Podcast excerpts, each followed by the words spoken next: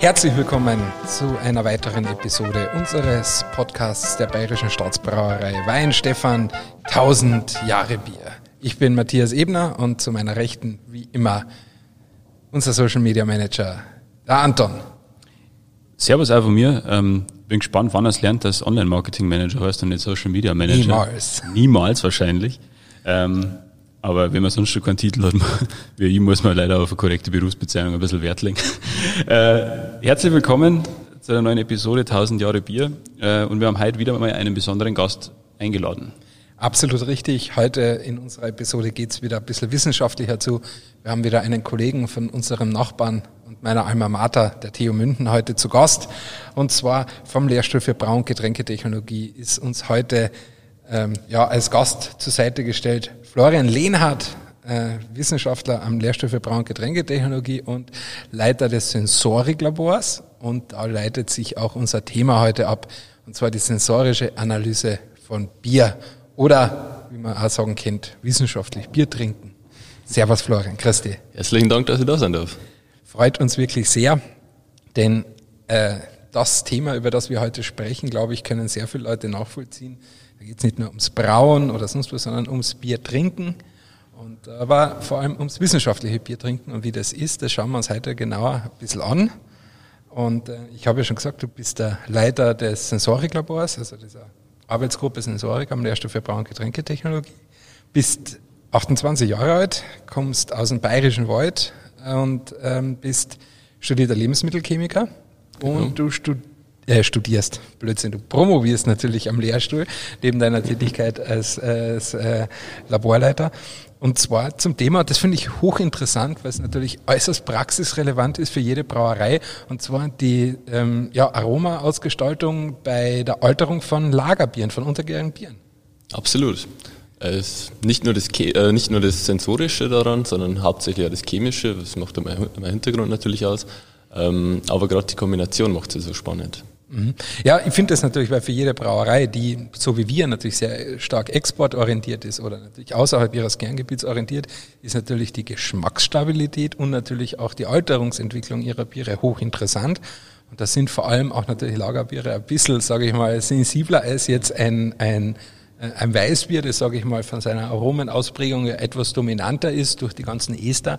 Äh, ist ja das Lagerbier da ein bisschen empfindlicher. Ist das auch der Grund? Weil wir kommen jetzt gleich zu unserem Einstieg. Welche Biere haben wir uns zu unserem Podcast aufgemacht? Weil ein Brauerei-Podcast ohne Bier, das funktioniert nicht. Und äh, Flo, was für ein Bier hast du da heute ausgesucht? Ich habe mir das Pilz ausgesucht. Ähm, ja, ist mein liebstes untergäriges Bier. Äh, schlankes, trockenes Pilz, schöne Hopfenblume drauf, angenehme Bittere. Ist perfekt für jetzt. Perfekt für jetzt. Äh, morgens halb zehn in Deutschland, hätte ich jetzt schon fast gesagt. Das bayerische Knoppers. Ja, das bayerische Knoppers, ein kleines Pilz. Ein kleines Pilz. Ähm, ich selber habe mir ein, ja, äh, so sage ich mal jetzt, äh, den Mittelweg zwischen einem Lagerbier und einem Weißbier aufgemacht, und zwar unser Kristallweißbier, also so ein bisschen unser Hidden Champion der Brauerei. Ähm, unser am meisten prämiertes, durch Awards, am meisten prämiertes Bier. Und zwar das filtrierte Weißbier, also die schlanke Drinkability vom, vom, von einem untergärigen Lagerbier gepaart mit dem Weißbierfruchtaromen. Und äh, ja, äh, das werde ich mir jetzt mal einschenken und gönnen. Done, was hast du da aufgemacht? Ja, ich habe mir helles aufgemacht äh, und im Gegensatz zu euch, zu Wissenschaftlern, habe ich es mir aufgemacht, weil es mir schmeckt. So guter, guter da, Ansatz. da, da, da werde ich, werde ich mit Sicherheit die Sympathien der Fans gewinnen. Jedem ist seine. Ja, und das führt uns jetzt ja eigentlich gleich schon zur ersten Frage. Ist Sensorik eigentlich gleich Geschmack? Das ist ein bisschen provokativ gefragt, klar. Es, über Geschmack lässt sich ja bekanntlich eigentlich ein bisschen streiten. Aber es hört sich ja fast so als hättest du den Traumjob vieler Männer eigentlich. Du äh, als, als sensorischer äh, oder als, als Sensoriker bist ja, kannst du den ganzen Tag Bier trinken, oder? Ja, können heißt aber auch müssen. Ja, stimmt. Also wie gesagt, das höre ich echt tatsächlich sehr oft. Mei, du hast den besten Job, du trinkst den ganzen Tag Bier. Aber es ist harte Arbeit, das muss ich dazu sagen. Ähm, um, auf deine Frage zurückzukommen, Sensorik ähm, ja, ist nicht nur einfach Bier trinken, sondern es ist der wissenschaftliche Ansatz, wie man die menschlichen Sinne, die fünf Stück, zu Prüf- oder Messzwecken eben nutzen kann. Und da kommen wir genau zum Unterschied. Ähm, Geschmack ist nur einer der Sinne. Geschmack ist in dem Sinn auch nicht, ähm, ja, das schmeckt fruchtig, sondern das sind nur die fünf Grundgeschmacksarten, süß, sauer, salzig, bitter und umami. Ähm, da muss man ganz klar von Aromen trennen, das ist der Geruchssinn.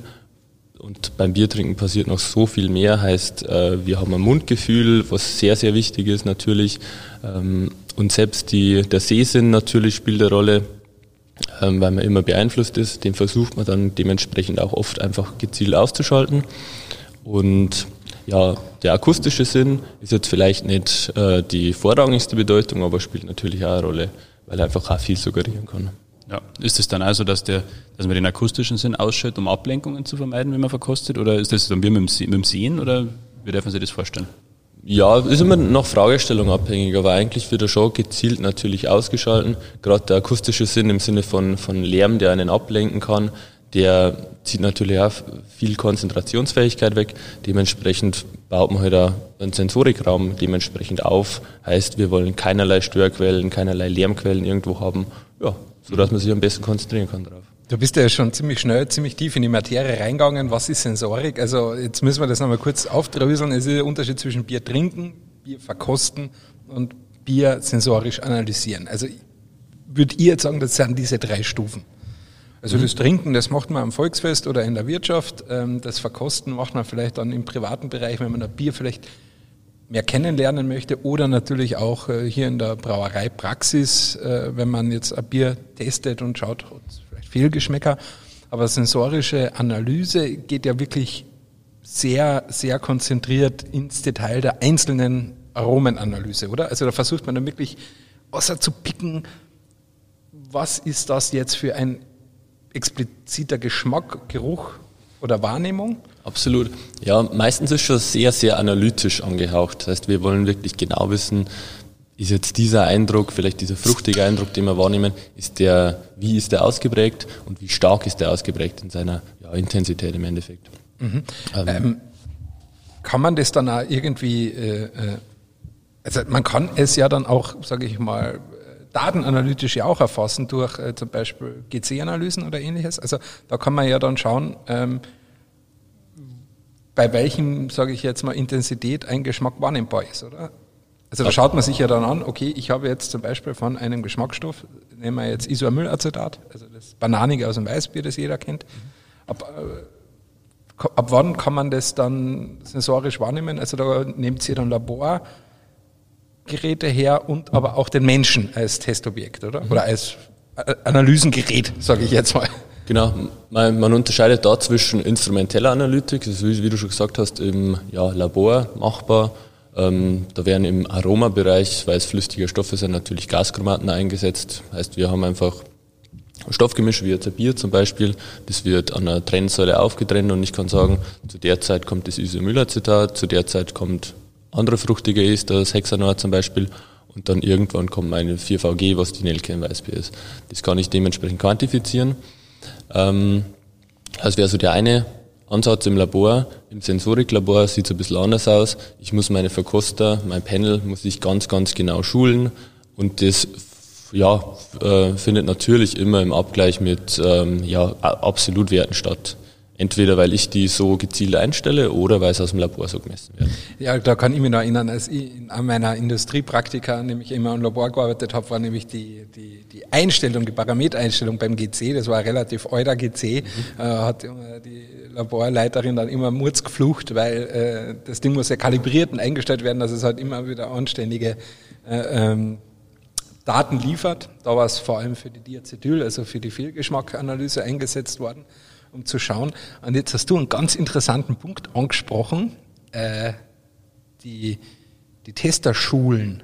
Ja, also es kann ja nicht jeder. Ne? Also du kannst ja nicht da, die Leute jetzt am Lehrstuhl anklopfen und sagen, so, Christi, Servus, ich bin jetzt da, ich würde jetzt gern Bier testen oder als, als Sensoriker arbeiten. Das geht ja nicht auf Anhieb. Ne? Ja, stimmt. Um, man muss jetzt aber kein Supermensch dafür sein.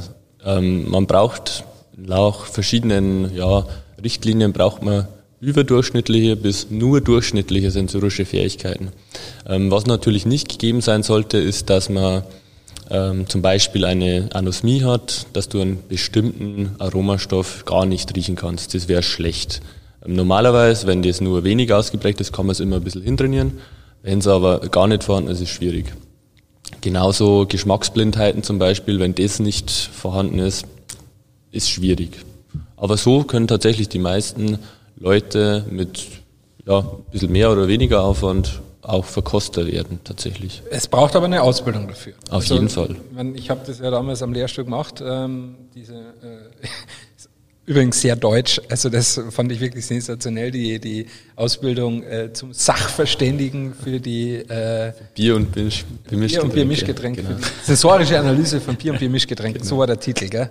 Ja. ja. Also das ist wirklich sensationell. Auf einer meiner Reisen übrigens habe ich, ähm, das ist eine meiner Lieblingsgeschichten, äh, habe ich äh, in Las Vegas einen äh, äh, Amerikaner kennengelernt, der aber für BMW in den USA arbeitet. Und der ist halt relativ oft in München. Und so sind wir nämlich auf das Gespräch gekommen, ah ja, und hin und her hat ein bisschen Deutsch kennen.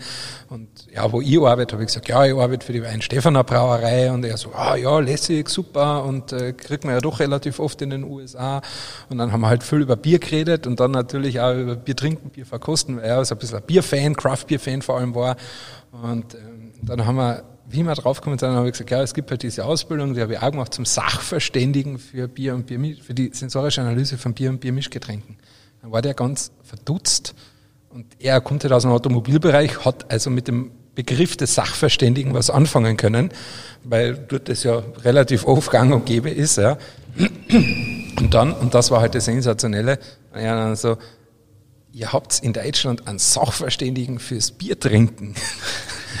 Und da war, bis zu dem Zeitpunkt war mir das so gar nicht bewusst. Und ich so, ähm, ja, so wie es ausschaut, gibt es eine Ausbildung und eine Zertifizierung zum Sachverständigen fürs Bier trinken.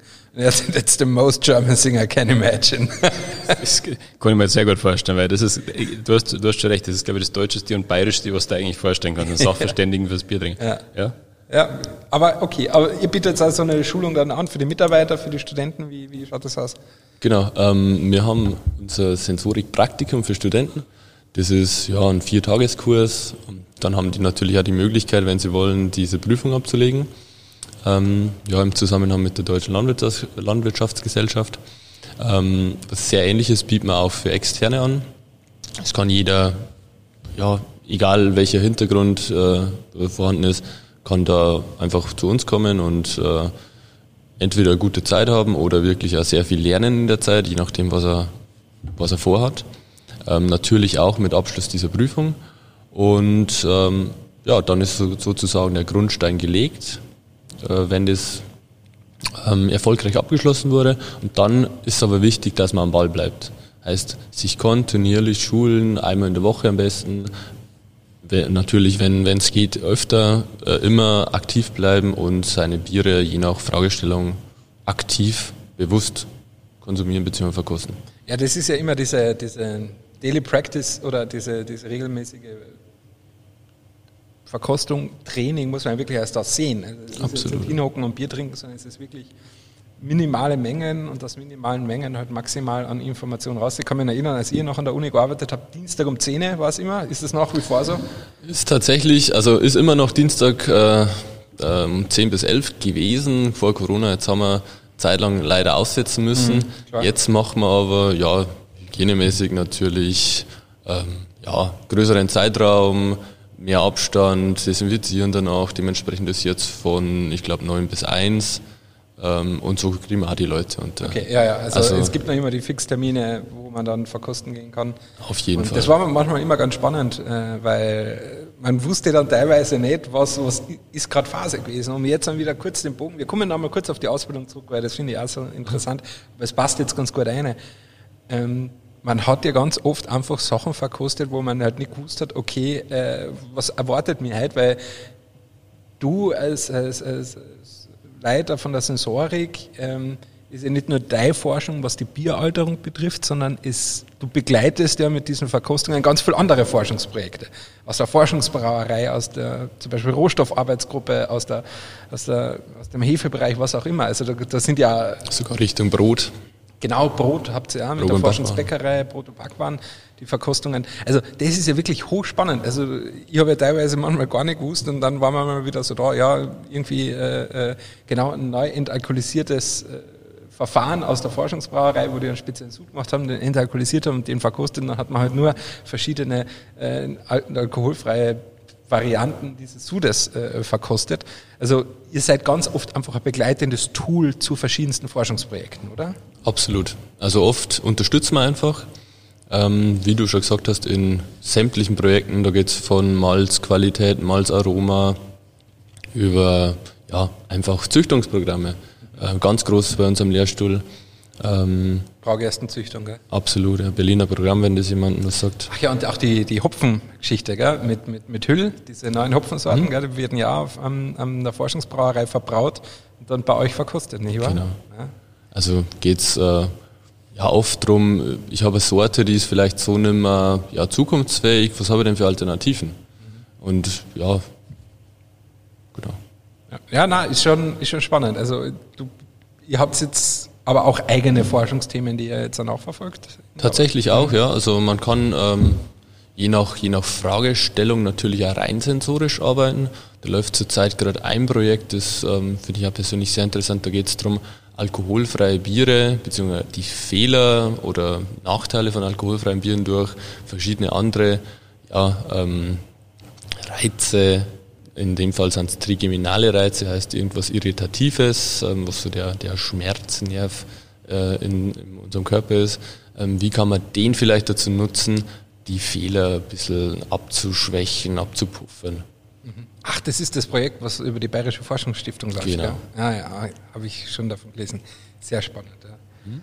Ähm, okay, aber bei der Forschung ist es dann auch so, ähm, ihr habt da halt diese definierten, gibt es ja auch Zertifizierungen dafür, für diese Kabinen, wo man dann drinnen sitzt und verkostet, genau. dann entsprechende Auswertungen. Aber es gibt ja bei der Auswertung verschiedene Schemata. Ja? Also es gibt ja verschiedene Verkostungsschemata. Hatte der Lehrstuhl einige entwickelt in seiner Vergangenheit. Mhm. Wenn man jetzt äh, hier, wenn ich jetzt zu dir rüberschaue, zu deinem Pilz, ähm, Verkostungsschema noch Kaltner, zum Beispiel, ja. Der, ist das, der in seiner Promotion das Pilz-Verkostungsschema entwickelt hat. Äh, Verkostungsschema Sacher, Thema Weißbiere ist vor allem für uns als, als Brauerei wahnsinnig wichtig dann auch. Ja. Ähm, auch die Entwicklung eines alkoholfreien Bierverkostungsschema, was die Magdalena Müller äh, genau. weiterentwickelt hat. Ähm, also ist das auch Teil eurer Arbeit, diese Schemata zu entwickeln oder ist das eher nur diese als Tools zu nutzen, um die Daten, die die Verkoster bringen, auszuwerten? Nee, ist natürlich ein Teil dieser Arbeit, äh, wobei der Fokus wahrscheinlich jetzt ein bisschen ja, ein anderer geworden ist. Ähm, dadurch, dass eben schon diese ganzen für uns wichtigen Schemata existieren, brauchen wir die nicht mehr neu entwickeln, sondern wir wenden die in dem Sinn an. Ähm, diese ganzen Schemata, die du angesprochen hast, die sind im Endeffekt ähm, quantitativ beschreiben von irgendwelchen Eindrücken in deiner Probe. Heißt, ähm, gehen wir auf, die, auf das Alkoholfreie zurück, da geht es dann darum, wie estrig ist dieses äh, Produkt, zum Beispiel aber auch wie brotig, was ähm, ja herstellungsbedingt natürlich schlecht sein kann oder, oder drin sein kann. Ähm, und ganz wichtig, süße Säureverhältnis, die Harmonie. Das ist da wichtig. Dementsprechend brauchen wir das nicht mehr neu äh, entwickeln. Wir wenden das an. Ähm, neben diesem Beschreibenden gibt es aber verschiedene andere Ansätze, die man machen kann. Ähm, man kann zum Beispiel mit Unterscheidungstests arbeiten. Ähm, wirst natürlich den Dreieckstest kennen. Heißt, ich habe zum Beispiel eine Rezepturveränderung und will wissen, ja, wirkt sich die wirklich signifikant auf, mein, auf meine Probe aus oder auf mein fertiges Produkt in dem Sinn. Ähm, das kann man natürlich dann auswerten und so kann ich sagen, okay, die Rezeptur, die kann ich mir im Endeffekt äh, oder die Anpassung kann man sparen, weil es sowieso hinten raus keiner schmeckt. Wie darf man sich denn äh, diese Schemata vorstellen? Ähm, werden die quantifiziert von einer, Basis, von einer Skala von 1 bis 10? Oder ähm, wie, wie hat man sich das vorzustellen? Dann noch wieder nur eine Frage an dir, warten wir aber noch schnell ab. ähm, ja, die Skala ist immer, wie man es definiert. Normalerweise machen wir ähm, in einem Bereich von 1 bis 7 beziehungsweise 0 bis 5 bei unserem Lehrstuhl wobei diese einzelnen Extreme dann abgesteckt sind. Das Wichtige daran ist jetzt auch nicht unbedingt ähm, diese, diese Skala von wo bis wo die geht, sondern wie es eben definiert ist und dass die Leute wirklich damit ja, arbeiten können. Heißt, die sind trainiert drauf und die wissen dann tatsächlich, In diesem Fall ist es eine 3, mittelstark ausgeprägtes Aroma, oder in dem anderen ist es eben ja, angepasst. Inwiefern ist man dann durch sowas aber eingeschränkt äh, in der Sensorik, wenn man sagt, man, man, man, hangelt sich an so einem Schema entlang, ähm, hat aber ab und zu vielleicht auch Geschmäcker oder, oder einen Geruch drin, den man, der sich jetzt noch nicht zuordnen lässt. Ja, natürlich ist man, wenn man so gezielt danach fragt, äh, natürlich ein bisschen eingeschränkt.